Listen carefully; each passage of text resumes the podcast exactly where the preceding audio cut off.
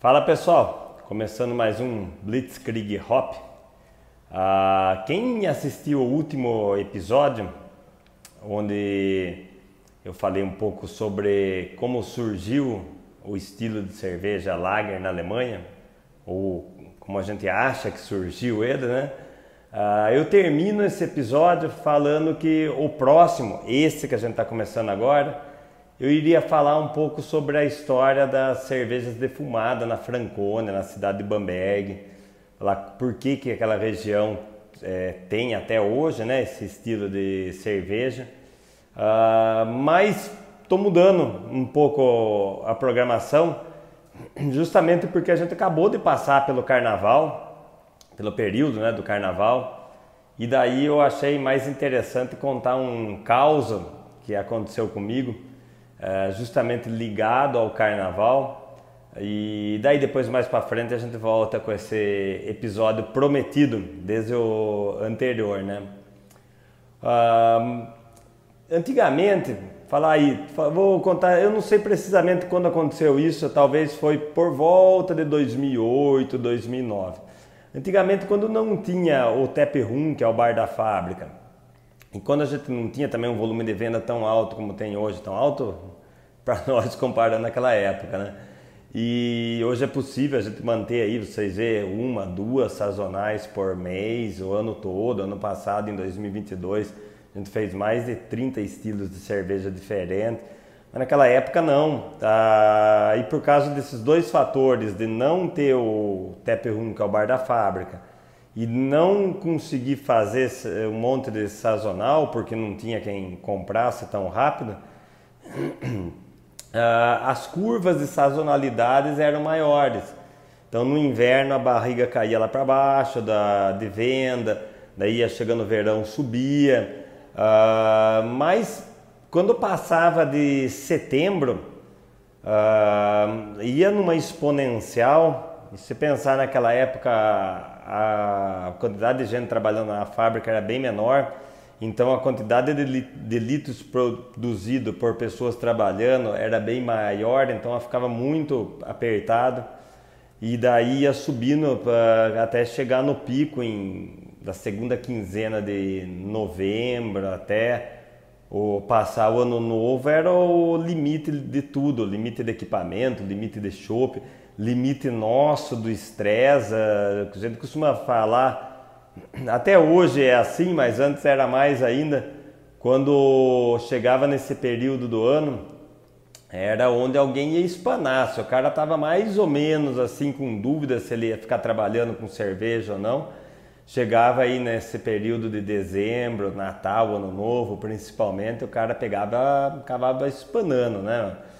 Hoje ainda continua sendo assim um período de bastante movimento, de bastante estresse, que de vez em quando alguém dá uma espanada também e sai fora tal. Ah, mas nós, que nem eu, Janaína, que não tem como, a gente tem que aguentar firme lá, não tem para onde espanar, né? Tem que ir no limite até o final e tentar sobreviver, né? Até chegar janeiro. Quando chegava janeiro, as vendas caíam. Só que por outro lado, ah, o volume de produção era tão alto ou às vezes maior do que dezembro, porque se começava janeiro todos os tanques vazios. Então daí aqui no interior o pessoal vai viajar para o litoral, mas por outro lado, como a venda estava mais baixa, a gente aproveitava para mandar bala e encher todos os tanques, para daí chegar o carnaval de novo e consumir todo esse chopp que nós produzimos. Depois do carnaval era o momento onde a venda dava uma boa baixada. Uh, chegava março, chega, seja porque o cara estava meio de uma grande ressaca de todas essas festas de fim de ano, carnaval, tudo isso aí, volta o ritmo, a vida normal, né? Então vamos dar uma maneirada, praticar esporte, essas coisas, fazer um, regime, né? Mas também no interior tem muita gente que faz, é, respeita o período de quaresma, que é o período do carnaval até a Páscoa, sem consumir bebida alcoólica. Alguns ficam sem consumir carne vermelha. Então tem uma tradição no interior de guardar a quaresma, que é o que o pessoal chama por aqui, né? Então também esse pessoal acaba não consumindo bebida alcoólica, chopp no nosso caso, durante esse período de março até chegar a Páscoa, Semana Santa, né? Por que, que eu estou contando tudo isso? Porque daí na hora que chegava, é, passava o carnaval, a gente começava a dar férias para o pessoal da fábrica e nós também aproveitava para tirar as nossas férias, né? Como não tinha tap room, a fábrica ela trabalhava até sábado de carnaval. Daí domingo, segunda, terça, ficava tudo fechado e abri na quarta-feira. Foi então, eu não sou muito fã de carnaval. Não é que eu não gosto, mas não, não é uma coisa que eu uh, vou procurar bloquinho para sair, vou me fantasiar, estou esperando o carnaval para um período de folia, essas coisas. Se tiver no meio, tiver acontecendo, beleza. Se tiver chopp bom lá, eu vou ficar chopp, comida boa, vou ficar ali no meu canto comendo e bebendo e, e vendo o que está acontecendo, né? Ah, por isso, eu falei para Janaína, pô, vamos aproveitar esse período aí que as passagens estão mais embaixo, que é um período acabando o inverno no hemisfério norte, vamos para a colônia do Seudorf. A gente foge do carnaval e por outro lado a gente faz aí uma, uma degustação, né? já que assim a gente pode falar, uma viagem cervejeira aí, tomando Alt Beer em Düsseldorf, Coach em Colônia. E vamos então.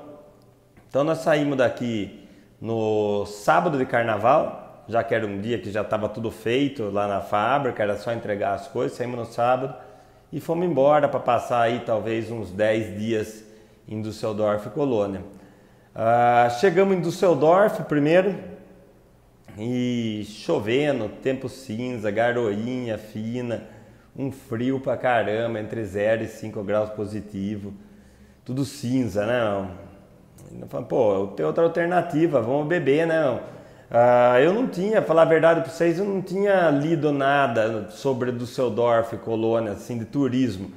Ah, eu tinha estudado só sobre cerveja, eu sabia onde eu ia querer beber, onde tinha a, a cerveja e a comida local que eu queria experimentar. Mas ponto em turi, turístico, em Düsseldorf, eu não sabia nada do que tinha encontrar na cidade. Em Colônia eu sabia da catedral famosa lá do centro, mas também não tinha pesquisado nada. Agora, se perguntasse sobre cerveja, eu tinha tudo anotadinho lá, tudo roteiro que a gente ia fazer de visitação. Tinha visita marcada em algumas cervejarias. Eu lembro que a gente visitou a, nesse momento em Düsseldorf a Uihrig e a Schumacher. Em Colônia visitamos uma cervejaria lá também que eu esqueci o nome, duas cervejarias em Colônia que eu não lembro qual, qual que era. E, mas eu não sabia o que, que ia encontrar lá, né? Assim como turista. E daí beleza, deixamos as coisas no hotel, como de costume a gente faz. Normalmente um voo desses chega lá no, no hemisfério norte, nos Estados Unidos, é voo noturno. Já chegar de manhã lá é o tempo de ir pro hotel, tomar um banho e sair para a rua, né? Tentar manter acordado para entrar no fuso horário o mais rápido possível. É isso que eu costumo fazer, né? E saímos caminhar e visitar a cervejaria. Na primeira cervejaria que a gente entra, fora, como eu falei, cinza, chovendo, na hora que abria a porta, parecia que você estava sendo teletransportado para um outro mundo. Tinha carnaval dentro da cervejaria, os alemão em cima da mesa pulando, fantasiado, a música de carnaval deles no último volume, cervejaria bombando, bombando, que não cabia gente ali dentro, mas não tinha mesa para sentar, os caras de pé, um transtorno. Carnaval, né? Ah, mas beleza, vamos cumprir o cronograma. Tomamos uma cerveja lá, falamos, pô, que legal, essa cervejaria tem a tradição de carnaval, né? Interessante, uma outra cultura de carnaval. Vamos para a próxima então, né? Entramos na próxima. Mesma coisa. Você abria a porta, parecia que você entrava no outro mundo. Você saía do frio congelante, chuva cinza e abria um negócio colorido dentro, né, de alegria que tava o pessoal lá dentro. Lemãozada pulando, bebendo, se divertindo. Foi então daí que nós puxamos a conversa com os nativos, né? para saber o que é aquilo lá. É uma homenagem ao Brasil que estão fazendo? O que, que eles sabiam que a gente ia chegar aqui, que a gente era brasileiro e quis fazer essa homenagem, né? E eles falaram que não, que em Düsseldorf o carnaval é famoso, inclusive o pessoal de Düsseldorf falava que o melhor carnaval europeu é em Düsseldorf, muito melhor do que o de Colônia tal.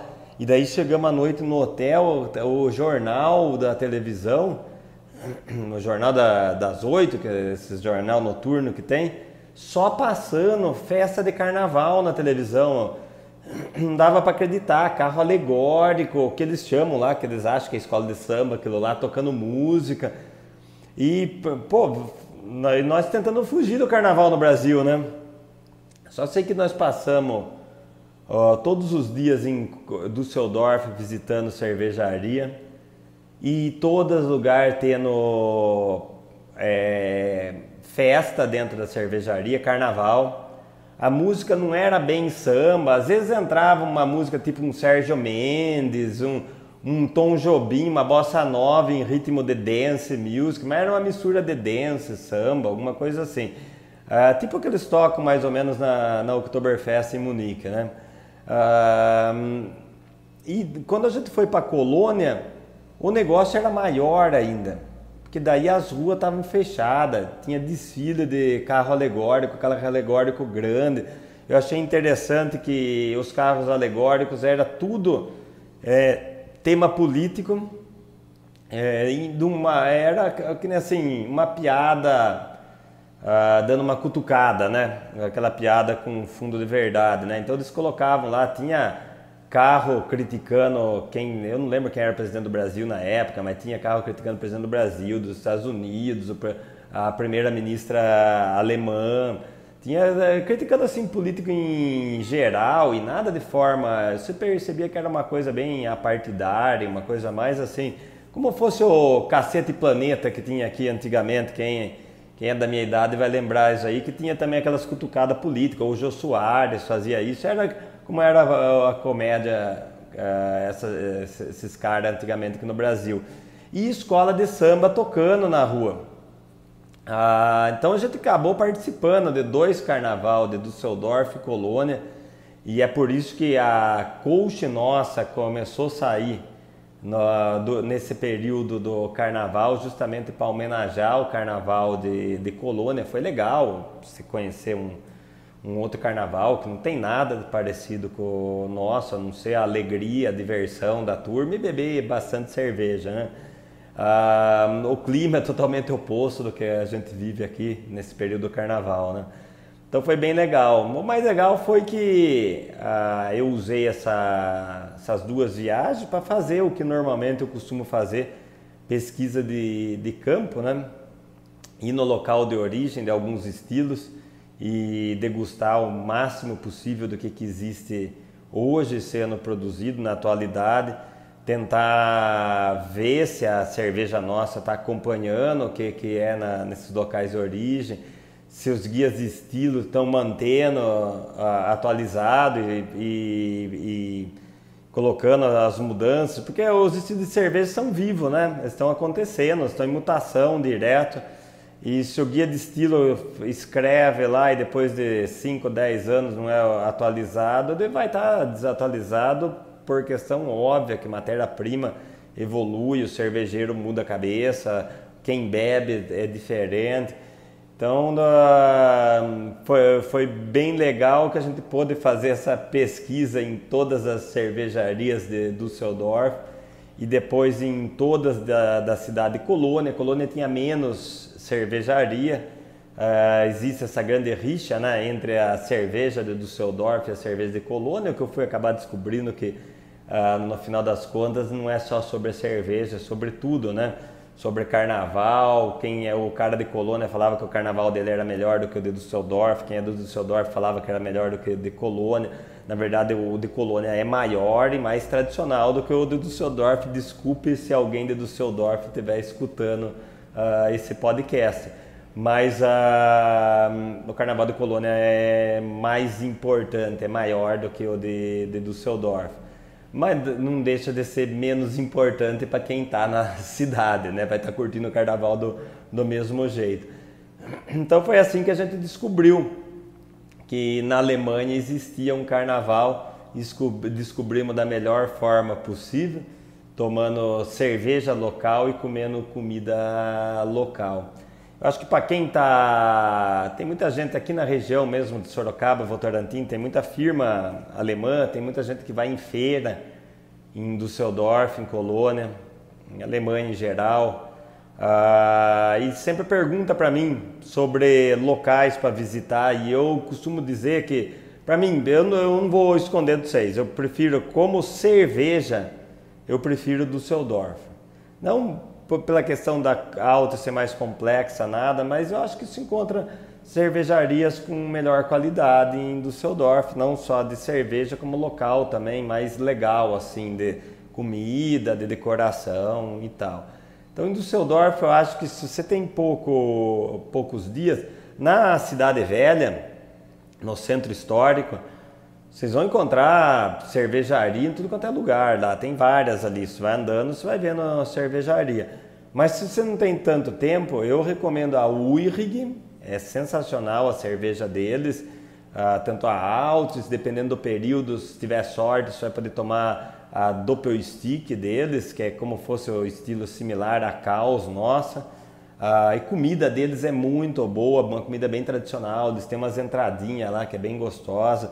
E é muito fácil, você sentar onde está o balcão de serviço da, da Altbeer, que eles servem no barril de madeira, ah, ali tem muito, muito pessoal local que frequenta essa sala e você, rapidamente você vai fazer amizade com os locais e conseguir trocar um pouco de experiência ali. Se falar que é do Brasil, eles sempre, sempre ficam felizes, né? Eles acham que aqui é carnaval o ano inteiro e não só em, em fevereiro, é quando acontece o deles. A UIRG, então, é fu fundamental, tem que ir. E a Schumacher, a Schumacher é sensacional. Para mim, como cerveja, eu prefiro a Schumacher do que a Uirig. As duas são excelentes, mas se tiver que escolher uma das duas, eu vou escolher a Schumacher. E também com comida muito boa, comida local mesmo, feito. Você vê que é tudo vida real, né? Não é nada fake. E em Colônia, eu recomendo ir na, da, na Fru, não sei se é assim que fala, se a forma correta é essa, ah, é a cervejaria que está do lado da catedral por um motivo simples. Ó. Você vai estar tá ali na frente da catedral, é uma cerveja extremamente bem feita. O pessoal fala, pô, mas é uma cerveja é, mais industrial, entre aspas, que eles chamam. Eu não acho que seja industrial, acho que pelo contrário, eu acho uma cerveja que você senta ali, vai tomar aqueles copinhos 200 ml, se deixar, só vai tomar 40 copinhos daquele lá. A comida não é tão boa quanto as duas que eu citei lá em Düsseldorf, mas também isso não vai. Difícil comer ruim na Alemanha, né? Carne de porco, né? Schnitzel, né? Quando você não sabe o que pedir, pede um schnitzel que vai dar certo no final. Então esses três lugares, para quem tem pouco tempo, né? Para quem tem muito tempo, tem muita cervejaria para ver ali em volta. Se for no verão, então, pô, se sentar na fru uh, ali fora e vendo a catedral na sua frente ali, é, independente de cerveja, de qualquer coisa, é muito legal, né? Agora, a história da Alt e da, da Coast, você acaba tendo que muito mais do que dois, três dias. Quem vai na feira normalmente tem um, dois, três dias livre, né? Tem muito compromisso e tal. Então é por isso que eu indico essas três. E é o pessoal que vai na feira que entra mais em contato comigo, que é a turma que mora aqui na região, né? E se você está em uma cidade ou na outra, em Düsseldorf, Colônia, você pode pegar o metrô e vai de uma para outra com o trenzinho de metrô. Tem o trem normal também, o RE deles lá, o regional, que vai, é mais caro do que o metrô, não vale a pena. E se você quiser um uma forma diferente de uma cidade para outra, uh, eu recomendo se fazer esse trajeto com o barquinho que liga, que vai pelo rio, ligando do Düsseldorf e Colônia e vice-versa, que é um pouco mais caro do que o metrô, mas vale a pena, é diferente, um passeio diferente, ainda mais se tiver um tempo bom, vale a pena, não é tão demorado também. Então é isso, pessoal.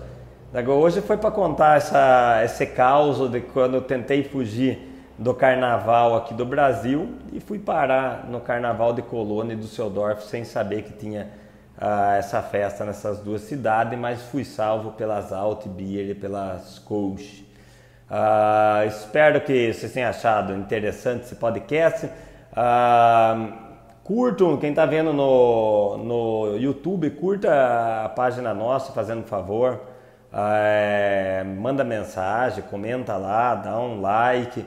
Quem está vendo nas plataformas digitais, se estiver vendo no Spotify, em várias plataformas, na Apple, você consegue é, avaliar o podcast. E, putz, isso é extremamente importante, você avaliar o podcast. Ah, então vai lá, dá uma nota, comenta lá, dá para comentar na, na, nessas plataformas, várias delas, não em todas, né?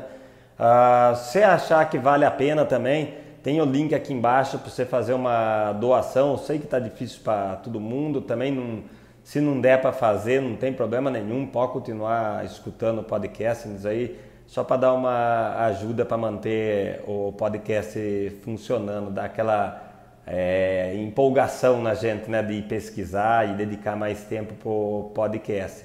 Ah, mas o que vocês, além de, de Lógico, a doação, como eu falei, é legal, tá o link aqui embaixo para quem quiser, mas mais do que isso, o que dá mais retorno para nós é se vocês compartilharem o podcast. Isso não custa nada. Manda para o WhatsApp para amigo, indica para amigo, compartilha na, nas redes sociais. É, isso é bem mais importante para o podcast, para o canal, uh, do que fazer uma doação. Então é isso, pessoal. Eu volto daqui algumas semanas com o próximo episódio. Obrigado de quem ficou ouvindo até agora e manda sugestão de tema, dá ideia aí do que vocês acham que é legal falar. Valeu, Blitzkrieg Hop. Até a próxima, até o próximo episódio. Abraço.